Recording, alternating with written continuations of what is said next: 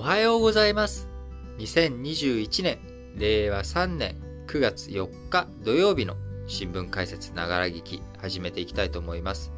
まず最初の話題、丸1としては、菅首相退陣へという話題を取り上げていきたいと思いますが、昨日、え菅義偉首相はこの9月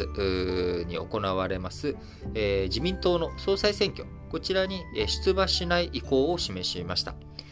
基本的にね、日本の制度というものは、まあ、みんなに信頼されたあ選挙の中で選ばれた第一党である、えー、政権与党の総裁が、えー、総理大臣に任命されていくという形をとりますので、えー、日本の政権与党である自民党の総裁を菅総理辞めるということは、え、すなわち、え、首相を退陣するということにもつながり、えー、今回、えー、9月末で、えー、自分の総裁選、総裁の任期が終了したタイミングで首相も辞めますということを表明しました。えー、これまで、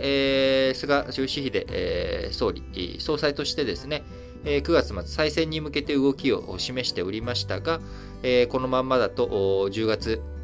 以降に控えている、まあ、9月に解散した場合はね、衆議院選挙9月にあるわけですけれども、えー、まあ、今後控えている衆議院選挙、菅総理のまんまでは勝てないという党内の声、えー、こういったことも踏まえて、最終的には新型コロナ対応、これをね、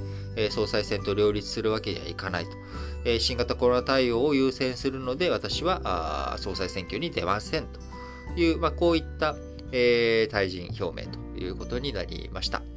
えー、これまでですね、えー、菅義偉、えー、総理、えー、衆議院、参議院の補欠選挙とかですねえ、再選挙、えー、こちらについて、まあ、全敗、えー、あるいは重要な地方自治体の首長選挙でも、えー、静岡県や、えー、あるいは東京都の都議選、えー、そして、えー、自分の膝元である横浜市長選挙、えーまあ、全て敗北というような、ね、形で、えー、終わってしまい、えー、菅総理が、えー、総理になってこの1年、えー、去年の、ね、8月に、えー、安倍ちゃんがあ体調不良で、えー、辞めますと言って、9月に菅総理が、えー、岸田さん、えー、石破さんを総裁選挙で破って、えーまあ、ほぼ圧勝でしたけれども、圧勝して、えー、まあ、わずか1年での退陣ということになりました。えー、やっぱりね、この1年での退陣っていうのを思うと、えー、2001年から2006年まで、えー、小泉総理がですね、5年間首相を務め、えー、その後、安倍さん、えー、福田さん、福田康夫さん、えー、麻生太郎さん、えー、その後、えー、鳩山さん、菅さん、えー、野田さんあという形で、毎年ね、えー、コロコロと首相が変わっていくっていうことを6年間繰り返して、その後7年半の第二次安倍政権となり、えー、再び菅さんが1年で辞めるということで、まあ、日本の今後の政治を占う上では、あ長期政権をきちんと築けるのかどうか、えー、そこのところがポイントになってくると思います。えー、長期政権を築けるかどうかという観点でいくとですね、やはり、え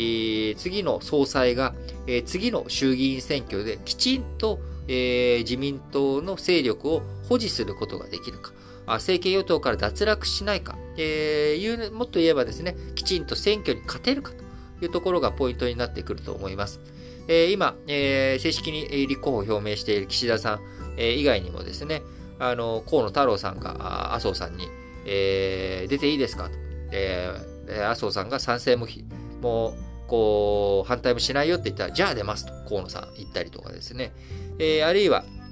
えー、石破さんも、最初はね、えー、菅さんを支援するということを言ってたけど、え、菅ちゃん出ないんだったら、じゃあ俺はやっぱり出ようかな、みたいな話になってきたりとかしていて、えー、対抗軸いろいろとブレて、えー、動きがありますけれども、まあ、9月17日の告示時点で、まあ、推薦人20人と、ある程度の賞賛、え、勝たなくても自分たちがきちんと、えー、我ここにありと指し示すようなことができる、え、選挙戦、え、選挙結果が見込めるかどうかというところが、ま、今後の岸田さん以外の人たちがどういうふうに出てくるのかと。いうところだと思いますね。でやっぱり、まあ、こう、菅さんが退陣してい、くっていうことになれば、まあ、本命は岸田さんということになると思いますが、あ総裁選挙を通してですね、岸田さんで本当に衆議院選挙勝てるのかなどうなのかなっていうところが、えー、ポイントになってくるのかなと思います。えー、まあ、あのー、菅さん、もともと長期でやる気なかったんじゃないのかなっていうことはですね、えー、過去結構言われてたわけですね、就任当初から。えー、一つはもともと菅さん、そんなに、えー、総理大臣をに色気を見せていなかったっていうところ。えー、そして、えー、もう一つはですね、あの、首相の公邸、えー、お家、えー、引っ越してないんですよね、この人。総理には、えー、総理用の公邸という場所があるわけなんですけれども、えー、ずっと、東京都内の住まいとしては、議員宿舎、えー、こちらをね、ずっと使っており、えー、菅さん、あのー、なんで入らないんですかって、いや、5分なんで、ね、歩いて5分の距離なんで引っ越ししませんわ、みたいな。感じでしたけど、やっぱ長期的に政権を担う意思がもともとなかったんじゃないのかなっていう予感は当初してたわけです。ところが、まあ、その後、えー、菅さんがいろんなところで、まあ、人事面とかですね、えー、今回も最後に、渡って、えー、なんか悪あがきのように見える姿勢を示した上での退陣ということになっているんですが、えー、このあたりね、政治家のやることなんで、え、もともとやる気なかったんだけど、最初からね、あの、続けて、えー、長期でやる気ないって言ったら誰も言うこと聞かなくなるから、きちんとそこはパフォーマンスをしていたというような見方もできるのかなと。えー、なんとなく、まあ、岸田さん、そういった流れを踏まえるとですね、えー、岸田さんへの前情というか、岸田さんへの、えー、流れ、えー、後ろでキングメーカーとして、えー、安倍総理や麻生太郎さん、えー、このあたりが動いていたりするんじゃないのかなっていう気もするんですけど、まあ、僕の言うことはね、大体外れちゃうんで、あのー、話半分に聞いといてもらいたいんですが、えー、まあなんかそういう意味で、まあなんかあの世間で言われてる単純に、えー、菅さん、えー、もう、どうしようもなくなって、えー、悪あがきした末での退陣というのとは、なんとなく個人的には雰囲気違うんじゃないのかなっていう気はしております。えー、衆議院選挙もね、この後、総裁が、まあ、確実に変わるということになりますんで、えー、総裁変わった後に、えー、いつ解散するんだ、えー、10月任期満了間に合うのか、えー、10月ずれ込んで11月になるんじゃないのか、えー、新総裁が選出された後、えー、臨時国会を開いて、そこで、えー、新総理、え新しい総理を選んで、えー、その臨時国会が開いている最中に、まあ、解散ということになると思いますが、あ臨時総、そのね、総裁選挙、あ、総裁選挙じゃない、ごめんなさい。えー、臨時国会が開かれている間に、まあ、えー、解散してからあ40日以内ということなので、えー、最も遅くて、えー、11月28日まで、えー、可能性があるということになりますが、まあ、遅れれば遅れるほどですね、個人的には、あのー、新型コロナの次の波が来るんじゃないのか、冬に向けてね。まあ、そういったことを考えると、早めに選挙はやってしまった方がいいとは思うんですが、まあ、そのあたりどういうふうに進んでいくのか、引き続き要注目だなと思います。えー、菅総理、この1年間やったこととしてはですね、えー、まあ、最初に、あのー、日本学術会議の6名任命拒否という問題から始まりまして、えー、その後、あの、携帯料金を下げたりとか、あ環境対策、こちらね、えー、2030年に、えー、こう46%でしたっけ？えー、削減目指すんだっていう大胆な野心的な目標を出したりとか、そして、えー、今月9月1日に、えー、発足しましたデジタル庁、え、こういったものをす、え、進めていったということで、個人的にはですね、ワクチン接種、ちょっと、目詰まりもありましたが、まあ、比較的個人的には順調に進んでいったんじゃないのかなとも思いますし、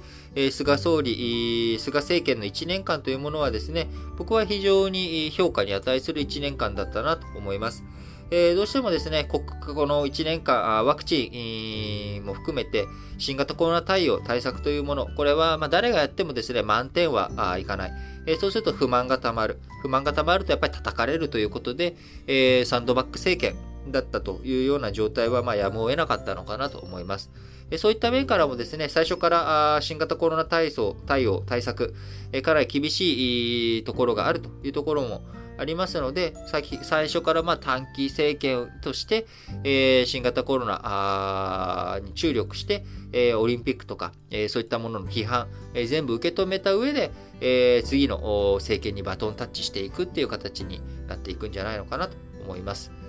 はい。えそれでは次の話題に移りたいと思います。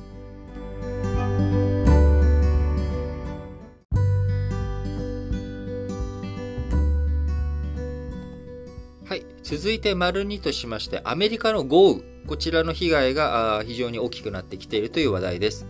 えー、アメリカ南部を襲いました大型ハリケーンアイダ。えー、こちらね、8月末に発生して、えー、非常に大型でですね、アフガニスタンの退避問題と同時に、え新型コロナ対応、そして自然災害ということで、バイデン政権に非常に、え注意する内容としてですね、一度この新聞解説ながら聞きでもお伝えしましたけれども、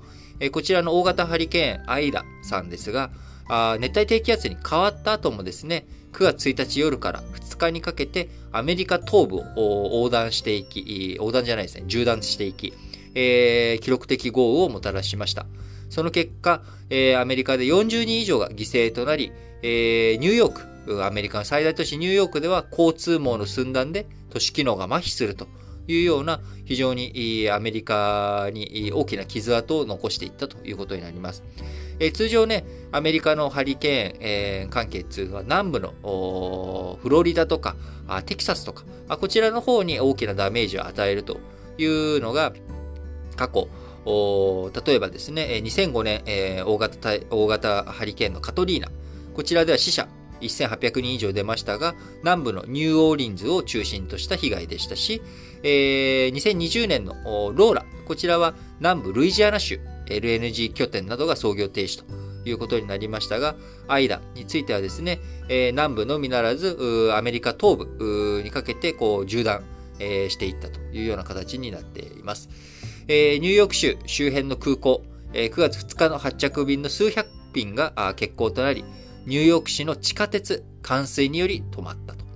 えー、都市間の鉄道も運休に追い込まれ、ニューヨーク、ニュージャージーの両州は非常事態宣言を出しました。えー、ニュージャージー、どこかというとですね、なんとなくイメ、これ、まあ、完全にイメージだと思ってもらえればいいと思うんですが、まあ、ニューヨークがあ東京と、東京だとしたらですね、ニュージャージーが、まあ、えー、神奈川っていうような印象、イメージを持ってもらえたらいいのかなと。まあ、なので、えー、東京と神奈川、まあ、ある種一体的なあ部分があるのと同じように、まあ、ニューヨーク、ニュージャージー、えー、州違うんだけれども、まあ、えー、ニューヨーク県というイメージで持ってもらえたらいいと思います。えー、まあ、こういった非常事態宣言が、そのアメリカの最大都市圏のところに、まあ、発出されるというような事態となっていたというわけですね。えー、そして、40人以上の犠牲者が出ておりますけれども、えー、犠牲になったら水の流れ込んだ地下の住居から逃げ遅れるなどした人たちで、アメリカメディア、冠水した道路や住居、交通インフラなどの要素を一斉に報じたということです。えー、こういったアメリカのね、大きい、広い範囲で、え、影響を及ぼしている、え、この自然災害に対して、バイデンアメリカ大統領、9月2日にホワイトハウスで記者会見をし、被災地の支援と早期復旧に向けた取り組みを約束したということになっております。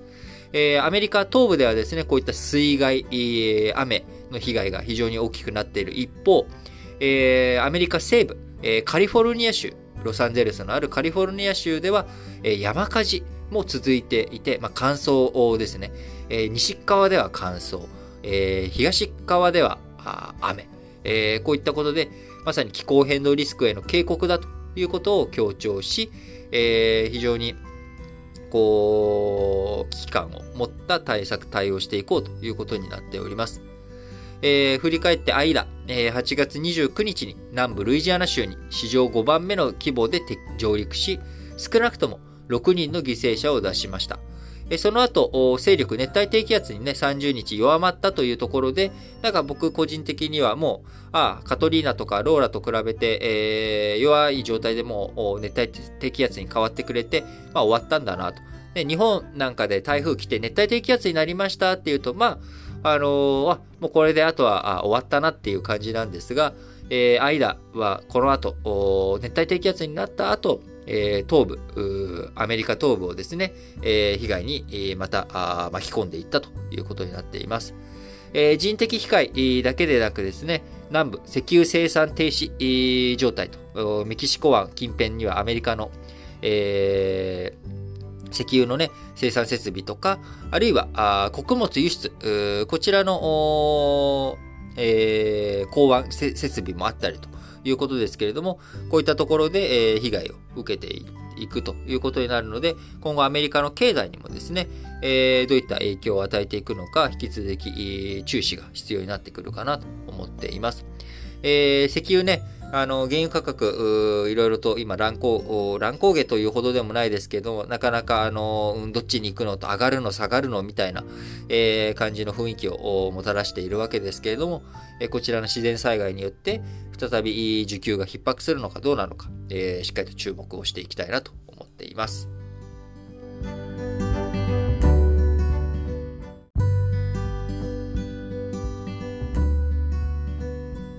はい。それでは続いて、丸3としてですね、米中気候変動協議、こちらのお話をしたいと思います。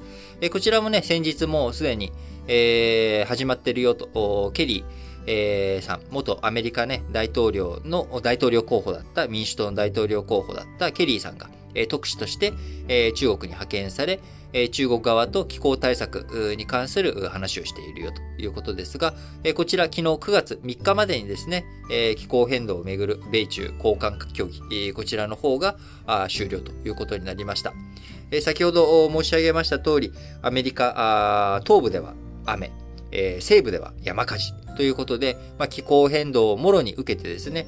アメリカ災害被害を受けているということもあり、気候変動問題についてバイデン政権、えー、今年アメリカがね、えー、主催する形で、えー、オンライン形式がメインでしたけれども、え、気候変動サミット、え、これを開催するなど、え、気候変動対応についてですね、アメリカ本腰を入れてやっているということになります。え、中国についてはですね、アメリカと中国、米中対立、トランプ前政権から非常に激しくなっており、こちらバイデン政権に変わった後もですね、中国に弱腰は見せられないという形で、米中対立さらに深まってきている関係にありますけれども、えー、気候変動問題についてはですね、数少ない、えー、中国とアメリカの共通の利害が見受けられるというところで、まあ、こちらについてどんな会話、話になっていったのかというところです。えー、アメリカからはケリー特使がですね、えー、中国側に気候対策の強化を求めるという形で協議進みましたが、中国側は共産党幹部が入れ替わり応対をし、えー、米国の対中圧力の緩和、気候変動問題をね、解決していくためにも、まずはアメリカと中国の関係、これを仲良くしていくって方向にしなきゃダメだよね、と。米国の対中圧力、中国に対する圧力、これを緩和してくれないと、先行してくれないとなかなか協力関係って進まないよねって中国側主張する異例な展開となりました。えー、ケリーさん、8月31日に天津を訪問し、えー、昨日9月3日まで滞在しましたが、中国は共産党序列7位のハンジョン、えー、副首相や中国外交、中国の外交担当トップのヤン・ジェチーさん、えー、この人ね、えー、共産党政治局員、えー、というトップ20の中に入っている人物ですけれども、えー、このヤン・ジェチーさん、えー、そして、えー、ワン・イーさん、えー、国務委員、えー、県外相ですけれども、えー、ヤン・ジェチーさんの方が序列が上で、えー、外交、外務大臣じゃないですけど、外交トップという立場に立っているのがヤン・ジェチーさんです。えー、と、ワン・イーさんらが、まあ、オンラインで協議に臨んだということになっております。えー、アメリカ国務省の、まあ、アメリカの外務省ですね、えー、国務省報道官によると、ケリーさん、えー、二酸化炭素排出削減に向けた追加措置、えー、こちら中国としてね、えー、きちんと向き合って、そんな悠長にね、やるなよということをお願いしたところ、えー、お願いしたということですが、ロイター通信によりますと、ケリー氏は、えー、一連の協議後、電話で記者団に気候危機は政治的な問題ではないとして、中国に温暖化対策で最高の目標を追求するよう促したと説明。え対話の継続で合意したことも明らかにされました。えー、ケリーさん、中国の排出削減加速して早ければ2050年に排出量の実質ゼロを達成すべきだと訴えたということです。えこれに対して中国国営中央テレビによりますと、会談した中でのトップ、一番序列の高い序列7位のハンジョン、えー、副首相はですね、気候変動への対応は中米協力の重要な一部で信頼を前提とすべきだというふうに話をし、米国が先に中国との関係改善に動くよう対応を求めたということになりますし、外交トップであるヤン・ジェチーさんも、米国の内政干渉で今、中米関係はひどい困難にあっていると批判し、えー、ワン・イー外務大臣もですね、関係悪化の原因はアメリカにあるということで、アメリカに対する、まあ、非難を、えー、強めていき、あのー、気候変動対策についてですね、えー、協力を結ぶ前に、アメリカ側の政治的な情報を狙っていこうというような、まあ、こういった動きになっているということです。えー、中国とアメリカの対立関係ですね、まあ、新型コロナの発生期限はどこやねん問題からあもうくすぶっておりますし、えー、アメリカと中国の関係、えー、どういうふうになっていくのかというのは世界経済、えー、見通していく上でも非常に重要なポイントになっていきますので、引き続きしっかりとウォッチしていきたいなと思います。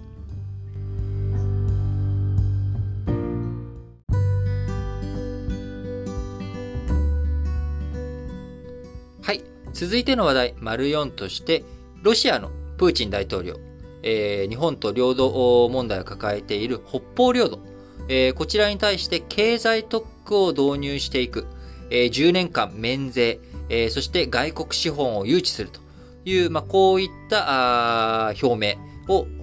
えー、今回9月3日にですね、えー、しました。えー、9月3日あ、ロシアのプーチン大統領、極東ウラジオストック、えー、日本海側の沿岸部にあるウラジオストックですね。えー、こちら開催中の東方経済フォーラムで演説をし、えー、北方領土に日本企業など外資を誘致するための特区、経済特区を創設すると表明をしました。え、フォーラムの議論の場では、日本との平和条約がないことはナンセンスだと。なんで日本と平和条約結べていないのかということに対してナンセンスだと述べ、えー、同時に平和条約締結交渉の進展に意欲を示したということになりますが、日本側としてはですね、えー、ロシアの法律に基づく、え、経済特区を北方領土に設置するっていうことはですね、えー、ロシア以外の国も、例えば、えー、北朝鮮なんかがね、まあ、それちょっと今経済制裁あるか難しいですけれども、例えば、韓国とか、あ中国とか、えー、他の国々、が北方領土に対してですね、えー、進出するよってなってくると、今のところロシアと日本の間の関係の問題なのが、えー、他の国も交えての問題になってくるということになるので、なかなか日本としてはですね、えー、こう受け入れることの難しい内容になってくるのかなと思っています。えー、もともと、この北方領土に対してはですね、7月26日に、ロシアのミシュ・スチン、えー、首相、えー、こちらが北方領土のエトロフ島、北方四島の中で一番面積の広い島ですね。えー、こちらのエトロフ島を訪れた際に、えー、特区創設するよっていうようなことを、えー、表明しており、7月23日にもプーチン氏が安全保障会議でユニークで前例のない提案をすると発言していたもの。これが具体的に今回9月3日、北方領土に経済特区を設けていくんだという、まあ、こういった話に、えー、なっていきます。えー、日本からしたらですね、ロシア、今回の特区創設、北方領土の経済開発を促進して、実効支配を強める動きということになっております。えー、極東北極圏担当のトルトネフ副首相、ロシアの副首相は、日本以外にもですね、えー、中国や韓国の企業も誘致したいよっていうような考えを示しており、えー、日本とロシアの関係、えー、問題だけじゃなく、中国や韓国の企業も入ってくるというふうになってくると、えー、なかなか内容が難しくなっていくなと、えー、さらに、えー、ロシアの実効支配が強まっていくっていうことになっていくかなと思われます。えー、ロシア2020年7月、去年憲法を改正し、領土割譲を禁止する条項が盛り込まれました。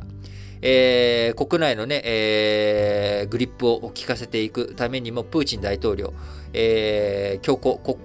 対外的にね、強硬な姿勢というものを維持しており、まあ、クリミア半島とかも含めて、えー、ロシアの領土拡大、あるいは、領土保全というところに対して、非常に力を尽くしているということになっております。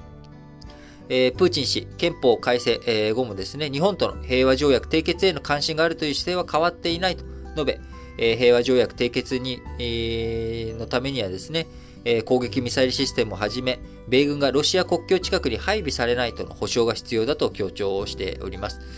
北方四島、ロシアがもし日本に返した際にですね、そこに在日米軍が展開されるというようなことになってくると、ロシアとしては非常に近いところにですね、あのまあ、自分たちの喉元に、えー、刃を向けられるというようなことにもなるので、ロシアの立場からしたらですね、単純に領土の問題だけじゃなく、自分たちの安全保障の観点からも、なかなか、えー、こちらについて、えー、提供を出していくっていうことに難しいという話になってくるのかなと思います。えー、竹島や尖閣諸島とは違ってですね、えー、北方領土は今現実に住んでいる人たちもいるというところ、こういったところでどういうふうに、えー、領土問題、領土交渉を進めていくのかというところ、非常に難しい舵取りが、舵取りです。えー安倍政権の時からですね、えなんとか北方領土を取り戻していきたいということで、えー、鈴木宗男さんとね、えー、安倍さん定期的にお会いしており、えー、菅総理になった後も、えー、鈴木宗男さんと菅総理の面会っていうものは、首相官邸の議事録、首相官邸のね、え、議事録というか、あの対面録、えー、首相が一日何やってたかっていうのは毎日報道されてるわけですけれども、その中に時々鈴木宗男さんと会っていたという、えー、報道も残っておりますので、日本としてもやっぱり北方領土をなんとか取り戻していきたいという姿勢変わらないわけですけれども、えー、今回、ロシアが新しく一手を打ってきたということを見て、えー、今後どうやってくるのか。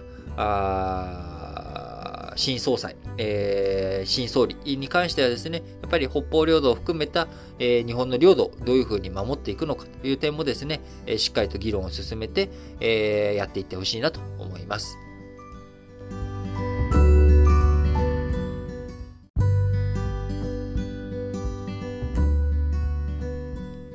はい。それでは丸ごとしてですね、東京証券取引所、今の取引時間を延長しようという、まあ、こういった話が、議論が進んでおります。えー、東京証券取引所、現在午後3時で現物価格の取引時間、えー、終わるということになっておりますが、あのー、日本の、えー、取引時間というのは午前9時から午後3時までの6時間の間に途中11時半から12時半までの1時間、昼休みを挟んで、え、5時間、え、1日の取引時間、平日5時間しかないという状況になっております。えこちらアメリカのニューヨークやシンガポールに比べて短いということで、えー、延長、えー、取引時間の延長というものについてはですね、あの、長らく議論が、えー、進んでいるということになりますが、えー、もともとこの5時間、え、一体いつ、いつから5時間なんだということですと、1954年からずっと5時間ということになっているわけですね。えー、5時間。なので、この、当時ね、当然、えー、コンピューターとかほとんど使われていないっていうような状況の取引時間と、今、コンピューターで、えー、高速取引とかもやっている状況の中、あのー、時間、取引時間がずっと変わらないというものはいかがなものかと。海外と比べても見劣りする、えー、市場としての魅力がね、えー、見劣っているっていう状態になっているので、この時間をね、なんとか伸ばしていこうということになっておりますが、えー、今、まあ、延長幅30分、1時間どうするのっていうような話になっておりますが、まあ、30分を軸に、えー、来月中に結論を出していこうという動きになっております。えー、延長に伴う実務的な課題、えー、どこがあるのかということを詰めていき、えー、その後システムを刷新するということになりますので、えーまあ、実現、えー、30分延長していくっていうのはいつになるかというふうになると、えー、2024年となる見通しということになっております。えー、当初、昨日夕方に開いた市場機能強化に向けた検討ワーキンググループ、えー、こちらの中で証券会社や機関取引家、あ機関投資家を交えて議論をしておりますということです。えー、東証の株式取引システムのアローヘッド5年に一度のヒントで見直しをしており、次回更新2024年に控えているということで、その24年に向けて、え東証取引時間の延長を考えていこうということになります。えもし延長となるとですね、え日本の投資信託、基準価格を午後3時に出る個別銘柄の終値に基づいて決めておりますが、この基準価格を算出する時間も、え、後ろに伸ばさなきゃいけないということになりますので、えー、まあ、こういったところから、まあ、取引時間の延長、難色を示している人たちもいるということになります。えー、しかしながら、やはりですね、えー、冒頭申し上げました通り、えー、日本の東京市場、株式市場というものは、まあ、中国とかの伸びとかも含めて、まあ、地盤人化が進んでいるという状況になってしまっています。えー、そういったところから国際的なね、えー、いろんな取引を引き入れていくっていうためにも、え、延長というものは非常に重要になってくるんじゃないのかなと思います。え、実際に取引時間伸びていけばですね、え、投資家、アジア市場などの動向を受けて、まあ、売買するということで、まあ、使いやす、使い勝手、えー、利用者にとって使い勝手がいいということになっていくということになりますので、えー、しっかりと取引時間、どういうふうにしていくのか、議論、検討し進めていってもらいたいなと思います。この後のスケジュールとしてはですね、え10月中に、え東証の中でのそのワーキンググループとかで、結論を出した後、え東証として実際じゃあやるとと、30分延長するぞというふうに決めたらですね、その後、パブリックコメントを募集して、まあ、広く世間一般から意見聴取をし、その後、金融庁の認可が必要となるということになります。えそして先ほど来、え申し上げてます通り、え取引システムの5年に一度の頻度の見直しのタイミング、2024年に向けて、え対応していくっていう流れになるのかなと思いますが、まあ、あの、さすがにね、1954年からずっと時間変えていない、えー、そろそろ取引時間伸ばしていくっていうこともね、ぜひ、えー、検討して、えー、実現に向けて動いていってほしいなと思います。